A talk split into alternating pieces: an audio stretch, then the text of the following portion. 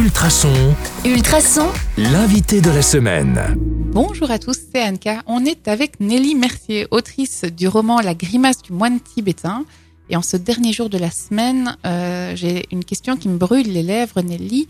Pourquoi la grimace du moine tibétain? Ah, tout le monde me pose la même question. Je ne suis pas très originale alors.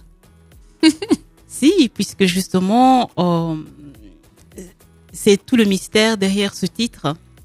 Parce que quand on regarde la couverture, la photo de couverture du livre, qu'on lit la quatrième de couverture et le titre, il n'y a aucun lien dans tout ça. La grimace des moines tibétains, en fait, l'histoire se passe à Bruxelles et dans le Tarn, dans le sud de la France. Et au nord comme au sud, les personnages vont croiser des moines tibétains. D'accord. Sous quelle forme? Il faut lire le livre pour le découvrir. Bah, y a- vous avez donné envie là pour le coup. Hein. Ouais, mais en même temps, la couverture elle est orange, donc quelque part, il y a beaucoup de soleil, beaucoup de rire dans ce livre. Allez, ça donne envie. Euh, autre question, comment est-ce qu'on écrit un livre? Est-ce que vous avez un lieu dans la maison qui est dédié à ça ou est-ce que vous vous isolez du monde pendant trois mois dans un bed and breakfast euh, au fin fond de l'Australie ou, bien est-ce qu'on se réveille en pleine nuit euh, avec un chapitre entier à écrire parce qu'on a été réveillé par les ronflements de son mari Comment est-ce qu'on gère l'inspiration? Je me réserve du temps pour écrire. Je me lève le matin, je suis seule à la maison et j'écris comme si j'allais travailler et je ne fais plus que ça.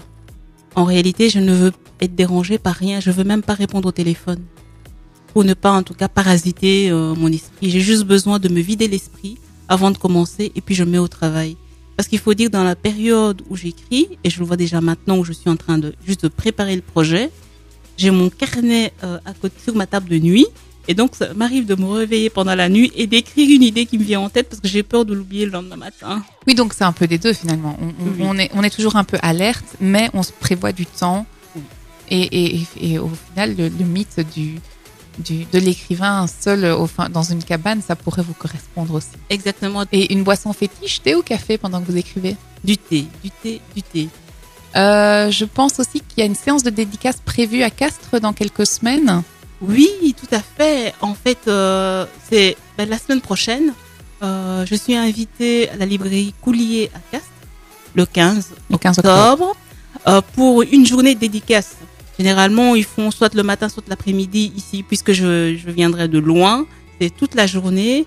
Et en fait, Castres, c'est important puisque c'est là où l'histoire commence. D'accord. Donc, euh, Donc je c'est suis un aussi- peu émue, en tout cas, de, de retourner là euh, où je raconte cette histoire. Et c'est le moment de se faire un petit week-end en amoureux pour aller vous rencontrer. Exactement. Allez, vous savez où aller, les amis. On vous dit bonne semaine. On se retrouve la semaine prochaine avec un nouvel invité sur le 105.8 FM, ultrason.be ou l'app Ultrason. À bientôt. Merci beaucoup. Au revoir.